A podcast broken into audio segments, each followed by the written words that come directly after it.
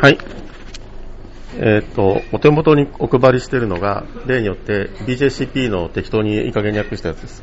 それで、資料は今回は、ブルワーズパブリケーションのペールエルっていう本が、まあ、これあの、何種類もあるんですけども、それのペールエールの本がですね、何年か前に新しくなって新しいのを買ったんですが、これあの、シリーズ1なんですけど、新しい方はなんとシリーズ16なんです。えで、これセカンドエディションで書いてる人同じなんですけど、厚さがこんなに変わってしまいました。何がどう違うのかみたいなぐらい変わってますが、軽く3倍はページが増えました。それで、これがですね、アマゾンに在庫がなくて、昨日来ました。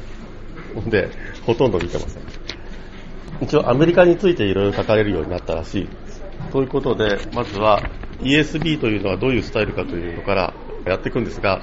BJCP スタイルガイドラインがですね、あの2008年にすごいマイナーチェンジが行われていまして、で、これは 一応今出てる2008年の翻訳なんですが、ESB はですね、エクストラスペシャルビター、もしくはストロングビターと同じカテゴリーで、8の C というカテゴリーになります。で8というのがイングリッシュペールエルでで、ここにはいわゆるビターが全部入っておりまして、えースタンダードオリジナリービターとスペシャルベストプレミアムビターと ESB です。えーまずあのアロマはアロマは中程度から上の中程度の下で、まあ、どんな品種のホップを使っても良いけども UK ホップが最も伝統的なものですでミディアムからミディアムハイのモルトアロマしばしば低レベルからあまり強力でないカラメルのキャラクター、まあ、色の薄いバージョンではより弱くなる。ミディアムローからミディアムハイのフルーティエステルがあって一般的にはダイアンスイチルはないが非常に低いレベルであればあってもいい。いくつかの製品では軽い硫化物やアルコールが感じられることがあるが必須ではない。え外見はゴールデンからディープカッパー、え透明度は高く、低レベルから中間レベルの白いオフホワイトの泡、カーボネーションが低い場合は泡が少なくてもいいです。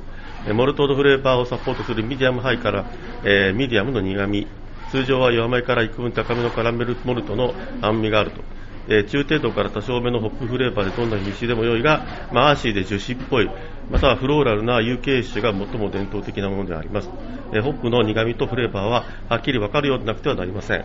モルトフレーバーを抑えるほど強くあってはなりません。ローレベルの第2フレーバー、ナティビスケットのようなものがあり、フレーバーの2つを与えますと。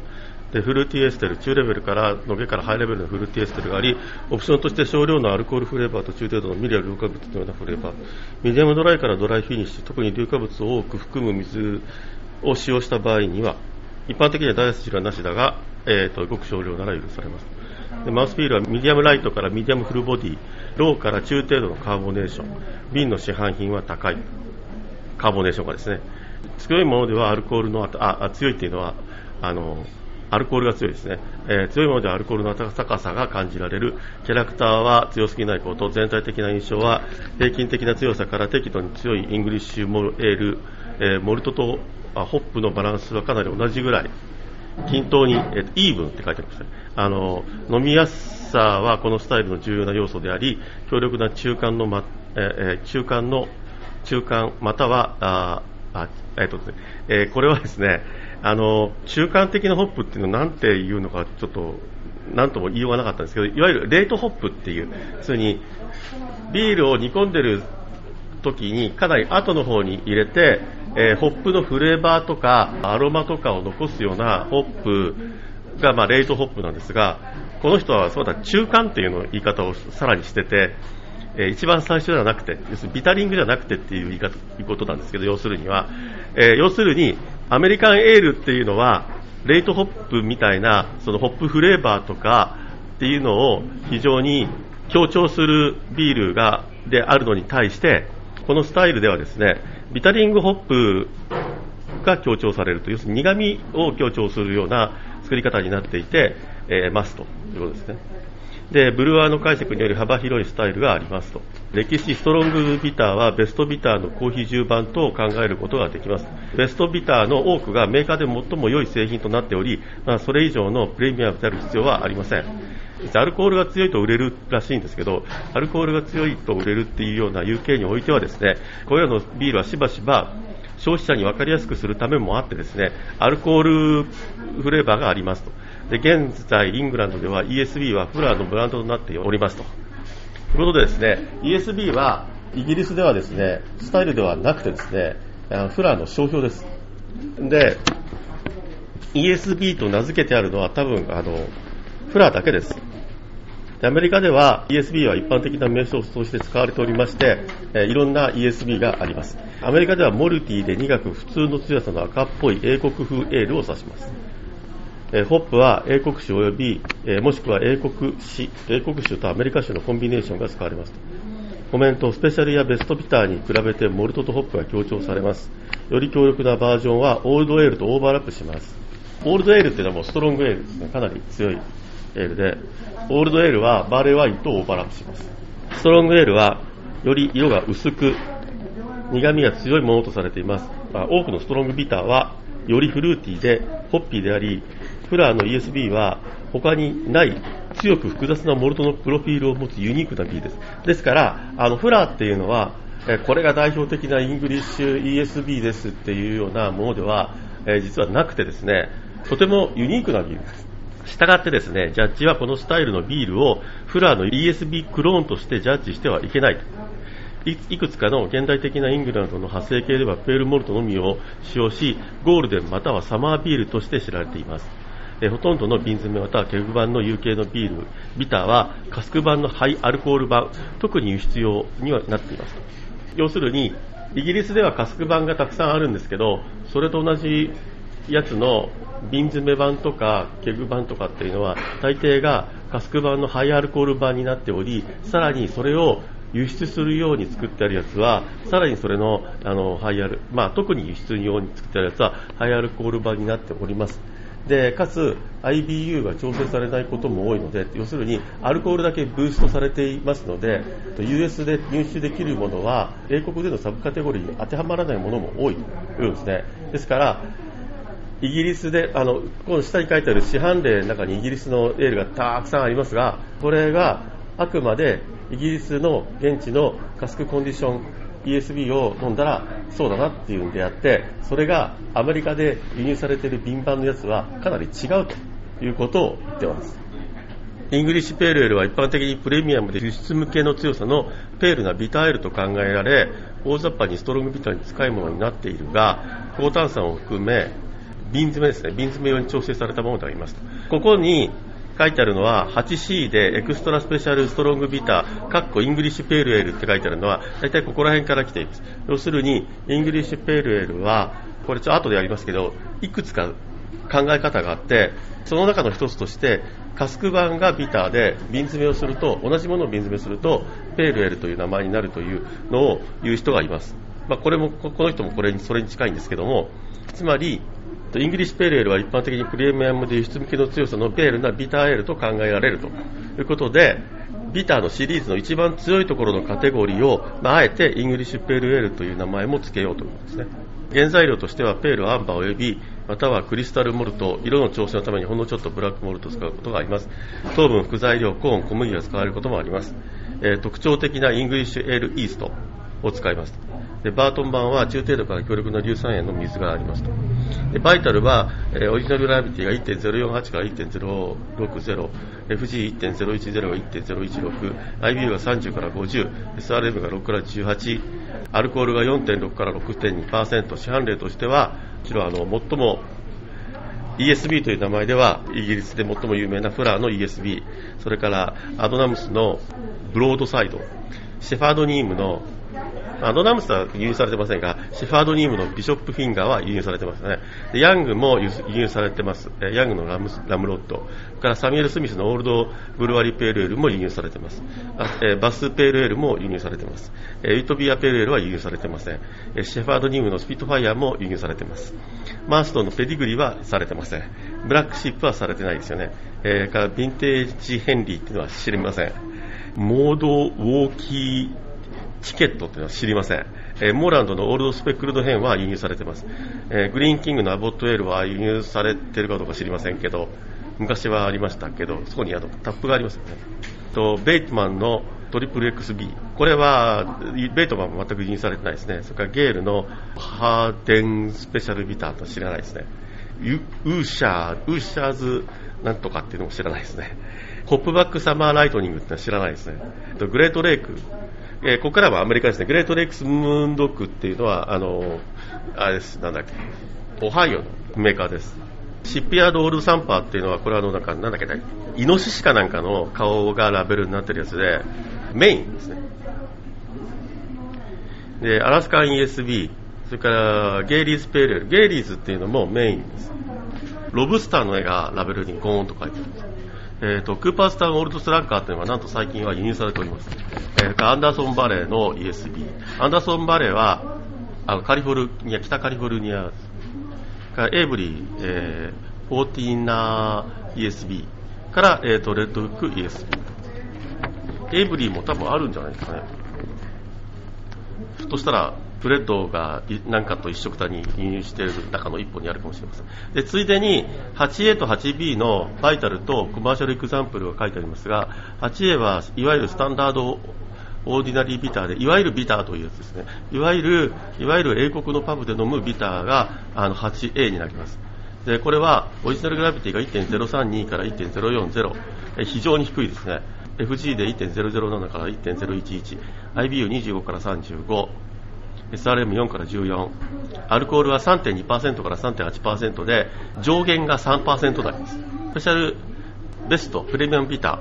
ー、あ、そうか、コマーシャルエクザンプルは、えっ、ー、と、フラーのチスイックビター、フラーはチスイックっていうところに、グリフィンっていうあの工場、でかい工場があって、で、そこの名前がついてるビターですね。これ多分あの、フラーのカスクコンディションのビターではフラグシップだと思います。で、アドナムスのビターですね。ヤングスのビターですね。グリーンキングの IPA。えっ、ー、と、グリーンキングの IPA っていうのは名前だけ IPA で中身は全く普通に我々が考える IPA とは別物です。ビターです。オークハン・ジェリー・アンダーソンなんとかは知らないですね。ブレインズビター知らないですね。えテトレイ。えテトレイっていうのはカールズバーグと合併しちゃってるやつですね。テトレイ・カールズバーグじゃなかったっけな。で、テトレのオリジナル。これテトレはですね、缶詰は多分日本で買えます。それから、ブレイクスピアビター、知らないですね。ボディントンのパブドラフト。ボディントンです。で、ここはなんとですね、アメリカのビールが一本もありません。スペシャルベストプレミアムビターは1.040から1.048と。で、これを見てわかりますように、オリジナルグラビティの範囲がですね、見事にオーディナリービターが40まで。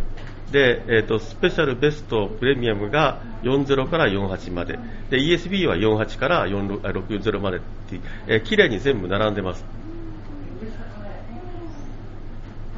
で、IBU25 から40で、SRM5 から16、アルコールが3.8%から4.6%。で、これもアルコールもあの当然のことながら、初期比重が同じなので、並ぶことになりますので、低い方からビターが3.2%から3.8%、えベストビターが3.8から4.6、ESB はその4.6から始まって6.2までとで。コマーシャルエクザンプルとしては、フラーのロンドンプライドはですね、これは瓶詰めを売ってますね。コニストンブルーバードビター知らないですね。ティモシー・テイラー知らないですね。アドナムス SSB、ヤングススペシャル。まあ、ヤングは入ってるからあるかもしれないです。シェファードニームのマスターブルービターって多分ないですね。グリーンキングのラドルスカウンティって昔あったんですけど、今あるんですかね。えー、それから RCH ピッチフォークって知らないですね。えっ、ー、と、レベ、レベリオスビター、ブライ、ブレインズ SA、ブラックシープ、ベストビター。で、ここまでがイギリスで、えー、グーズアイランド・ホンカーズエールっていうのは、これはあの、シカゴですね。ブルーパブブルーパブっていうか、まあ、リージョナルですね、でかい。えー、それからあローグの YSB、ヤンガーズスペシャルビターがあベストビターとなります。では、スライドの方で。今見ていただいたように、BJCP のスタイルガイドラインは、まあ、要するに、ビター、ベストビター、スペシャルビターっていうのが綺麗に並ぶようになっておりまして、基本的にはオーディナリーベスト ESB っていうのはビターの全部一部であって、アルコール度数、初期比重によって、まあそういうふうに分かれてますというような感じになります。で、基本的には同じプロファイルを共有するスタイルだと思われます。それぞれのスタイルで最も大きな違いは比重です。まあ、ただしですね、IBU とかはですね、比重によってバランスを取るために、えー、若干アジャストされますので、当然のことながら IBU はオーディナリービーターが一番低くて、ベストビーターがそれよりちょっと高くて、えー、ESB はそれよりちょっと高いということになりますね。色もですね、えっ、ー、と、ビターが一番明るくて、えー、ベストビター ESB がちょっと濃くなっている感じがあります。BJCP スタイルガイドラインではビターはイングリッシュペールエールのスタイルでもあり、ESB イコールイングリッシュペールエールとされております。えー、他の考え方として、ビターっていうのはカスクコンディションのものであり、ペールエールはすべからく瓶詰めであり、要するに何が言いたいかというと、えー、ペールエールというカスクコンディションはないという考え方もあります。で基本的に中身は同じで、カーボネーションレベルがボトルコンディションなり、コースカーボネーションなりによって、カスコンディションのようなローカーボネーションにはならないので、普通のビールのカーボネーションになります。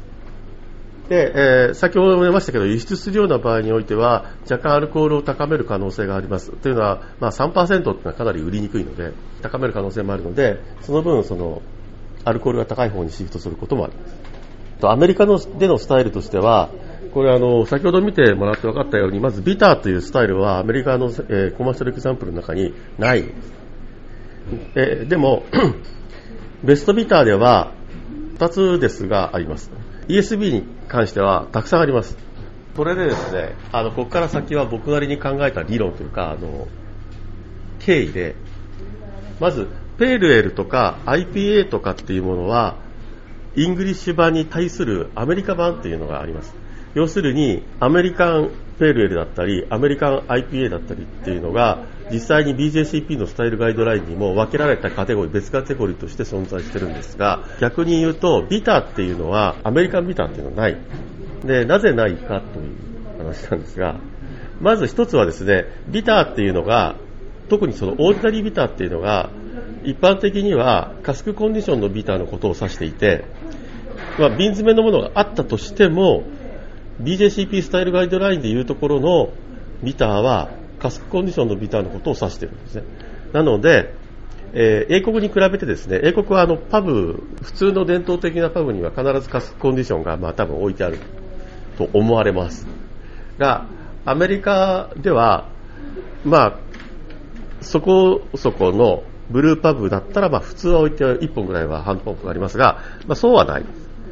なので、まず、イギリスに比べてアメリカでは、あカスクコンディションっていうのが一般的ではない。特に普通の人にとっては。そういう人にとっては多分、ほとんど知らない。で、従って、えー、ビターというのは、アメリカではそんなに発展しようがないっていうのが一つ。それから、そのアメリカの今のクラフトブルーのその文化の初期段階においてですね、あの、アルコールの弱いセッションビールっていうのはそれほど発展も登場もなかったと思われます。えっ、ー、と、セッションビールっていうのは、いわゆるそのビターみたいにアルコール3%台、上限3%台みたいな、非常にアルコールの弱いビールで、イギリスの伝統的なパブは、日本の居酒屋とあんまり変わらない風習があって、サラリーマンが家に帰る途中に寄るというのが、まあ、イギリスのパブで、そこでビールを同僚と飲んで、交代交代におごるっていう風習は日本にはないんですが、あの、交代交代におごって、家に帰って飯を食うという文化があります。したがってですね、非常にそこで、あの、アルコール度数の高いビールは飲まないです。セッションビールっていうのは、まあ、話をしながら、あ普通に話をしながら飲めるとか、えー、飲んでもあくる日に響かないとか、そういった類のビールをセッションビールと呼んでますが、アメリカでは、クラフトブルーの発展段階の初期において、このようなセッションビールの出番はなかったんです。なぜかというとですね、まずアメリカのクラフトブルーの発展というのが1970年代から始まるんですが、えー、当時はメジャーのライトビール、いわゆるミラーライトとかバドライトとかそういったものの全盛、要するに、まずは彼らが、その大手の5社ぐらいが全米のビールマーケットをほとんど支配してた時代で、まあ、今でも、今ではもっとひどくて3社が支配してますから、もっとひどいんですけど、支配されていてですね、まあ、その反発からですね、チャーリー・パパジア率いるあの軍団がですね、こう、クラフトブルーを広めていこうとするわけなんですが、彼はこうウッドストック世代の60年代が青春だったおじさんで、そういう人たちがですね、その、いわゆるメジャーの区別がつかないライトビール、薄いガスがたくさん入っているライトビールに反発するものとして、まあ、一応あの、ビールが飲みたいっていうのもあるんですけど、まあ、反発っていうのも、じゃあのウッドストック世代の方なので、そういうのも若干あるわけですよ。要するに、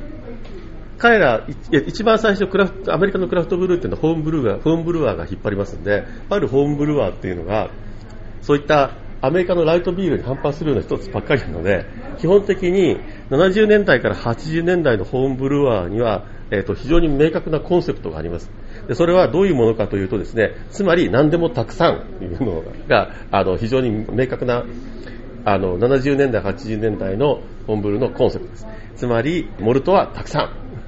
ん。ホップもたくさん。だから、アルコールは強くなるし、ホップキャラクターは強力になる。その人たちが、あの、80年代、じゃんじゃん起業して、クラフトビールのメーカー作っちゃいますから、まあ、その人たちがそのままプロとしてシフトしてしまう。そのために、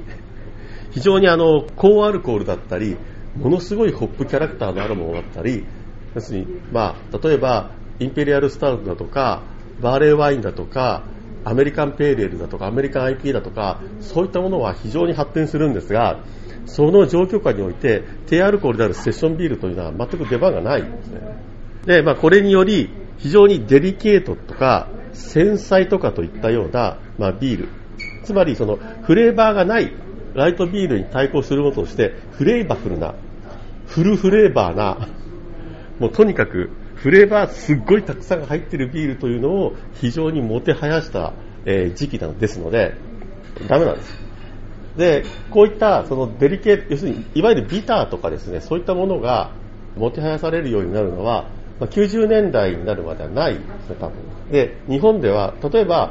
あの他に非常にデリケートなビアスタイルとして顕著なものとしては例えばケルシュとかいうのがあるんですけどケルシュというのは、まあ、あの昔は田村先生が言ってたような話だとあたかもシャルドネの、えー、白ワインのような非常に繊細なビールですみたいな話があるわけですよ。で日本でこんだけケルシュがあるのにアメリカ行ったらほとんど見ません。アメリカではほとんどケルシュって作ってるのを見たことないです。まあ、見たことなくはないんですけど、ほとんど作られません。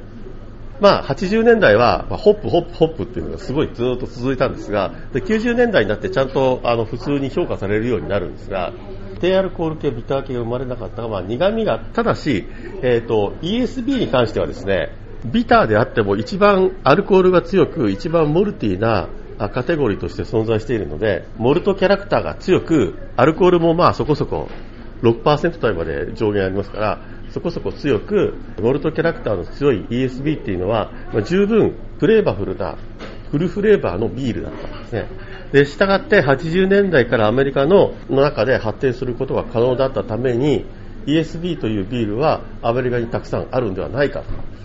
推測するわけです。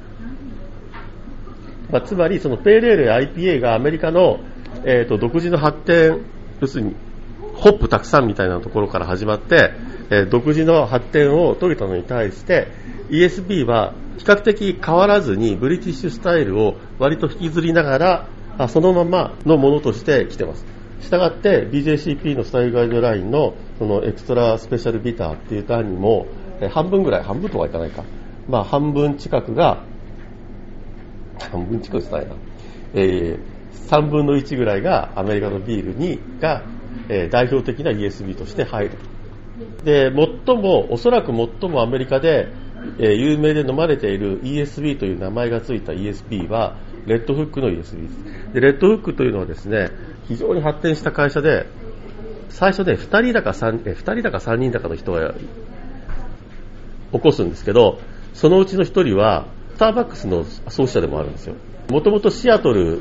で作られた会社で、で、作る端からどんどんどんどん足らなくなるんです、ビールが。売れちゃって。で、結局今シアトルの工場っていうのは相当でかい工場になっているのと、もう一つニューハンプシャーに同じレベルのすごいでかい工場があります。レッドフックが一躍有名になったのは、アメリカで初めて大手と契約したんですで、レッドフックのビールっていうのは、あの、アンハウザーブッシュと契約して、アンハウザーブッシュのチャンネルで全米に流通するんですよ。っていうのをアメリカのマイクロで初めてやった会社えっ、ー、と、おそらく、このレッドホック ESB というのがアメリカで最も知られている ESB で、ここのホームページを見ると、原料はあトゥーローのクラーゼスと,、えーと、カラメルの66ミリのものと、えー、ホップはウィラメットとテノナグからカラーが 13.2SRL、IBU28。あ、IBU はちょっと BJCP とスタイルガイドラインにしてはちょっと低めですが、えー、アルコールが5.77というアメリカのビールとしてはまあちょっと高めだ、かなり高めだと思います。で、この ESB が非常に多分流通しています。アメリカ中で飲まれている。これがなんと1987年から存在しています。とレッドフックのフラグシップでもあります。これがおそらくアメリカでの ESB の発展の最も代表的な例。で他のメーカーで要するにレッドフックと同レベル。非常に初期の段階からビール作りを始めてとても大きくなったような例えばそのシェラネバダ。っていうのはフラグシップがアメリカンペール。エールですねからちょっと違うけどボストンビアカンパニーも、ま、80年代から始まってすごい巨大になっちゃったところ。は、まあ、フラグシップがボストンラガーですけどあれは、まあ、アンバーラガーですね。でもう一つあのピーツっていうのがかなり大きくなるんですけど、えー、もともとパロアルトでやってたんですけど、ピートさんっていうのは、まあ、あんまりその、なんていうんですか、割とこう、さっぱりした人で、儲かったらさっさと人に浄土書を売っちゃってですね、今は、全然カリフォルニアじゃないところで作ってるんですけど、あの、ピートさんも離れてるんですけど、えー、それはピーツウィケットっていうエールがフラグシップで、えー、それも非常にこういう茶色っぽいね、あれはなんだろうな、アンバーエールかな、アメリカンアンバーかなんかがフラグシップなんです。シェラネバダのアメリカンペールエールを除いては、基本的にそういう会社がフラグシップとして持ってきたものっていうのは、色がかなり茶色っぽいか赤っぽいもので、で、ピーツビケットとか、あの、ボストンダガーとかそうなんですけど、かなりモルティ。で、あの、他で、他でこれって言ったらちょっと例が思いつかないんですけど、例えばすごいホッピーなものがフラグシップになってるっていうところが、そんなにでかくなった例はあんまない。だから割と茶色っぽくて、モルティーなキャラクターを持つものを持ってきた方が、ビール的には売れる。っていうところもあって、割と ESB はおそらくアメリカではかなり受け入れられている。ビールの一つ。で、えー、っとですね、スティーブ・ジョンソン、あ、この、この、この中に書いてあるんですけど、スティーブ・ジョンソンという人がアメリカズ・ベスト・ブルーという本を出して、その人はいろんなビールをじゃんじゃか飲んで、それをずっと解説しているような本を書いたらしいんですが、その中には77本のアメリカのペールエールが書いてあるんだそうです。その中の内訳としては、ペールエルが32種類、IPA が12種類、アンバーエルが21種類、ESB が12種類もあるんですよ。要するに、えっと、アメリカでは実は IPA と同じぐらい ESB っていうのはあるんです。で、もちろんこれは、そういう銘柄があるっていうことであって、どんだけ売れてるかはわかりませんよ。ただ、これを見てわかるのは、まず、アメリカンペーリエルが非常にメジャーな部分を占めてるっていうことと、ESP が割とかなりある。これも、この本、中の本に書いてあったグラフなんですけど、この4つのアメリカンエールの初期比重を比較したところなんですけども、ミニマムとマキシマムと平均値です。で、これで見ると、これが ESB ですね。で、これを見ると、あの、もちろん IPA っていうのは非常に高い比重を持ってるんですけども、それに次ぐ比重があるんですね、ESB だからさっきのあの、レッドウック ESB もかなりアルコールが、えー、5点台よりもちょっと高いぐらい言ってましたから、あ5点台にちょっと高いぐらい言ってましたから、あの、かなり高いアルコール度数の USB っていうのは持ってる。だから IBU けど、IBU は意外なことに、マキシマムだけ比較すると ESB が非常に高いでこれは多分特殊な例が1個あったんだと思うんですが、まあ、平均的に見ると、やはり ESB っていうのは、4つの中で IPA に次ぐ苦味を持ってるビールだというのがわかります。えー、これは、あの、この本に書いてあった初期比重を横に並べて、それぞれのビールがどういう範疇に入るかというのを示しています。で、アメリカのビールがこの上の3つなんですが、アメリカン IPA、アメリカンペールエール、アメリカンアンバー。で、それぞれ大体ここら辺から始まるのを見るとですね、えイングリッシュペールエールと、まあ、大体加減を揃えるような形で存在していますが、それはベストビターの中間ぐらいから始まります。したがって、えアメリカのスタイルとしてはオーディナリービターみたいなかなりの低アルコールっていうのはそもそもないんですね。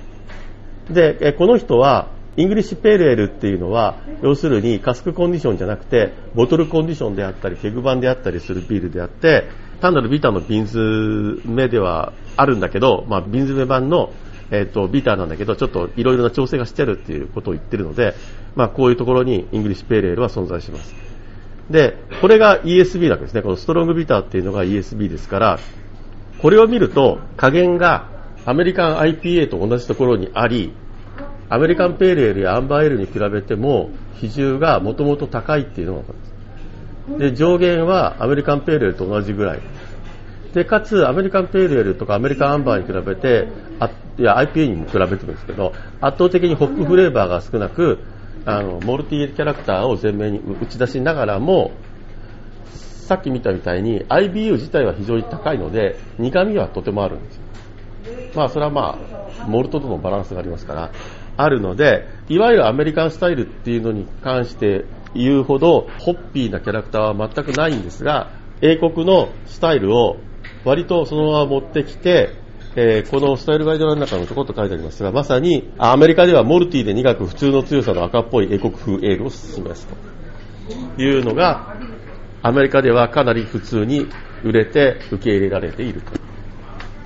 いうことで、まずは、ブリティッシュの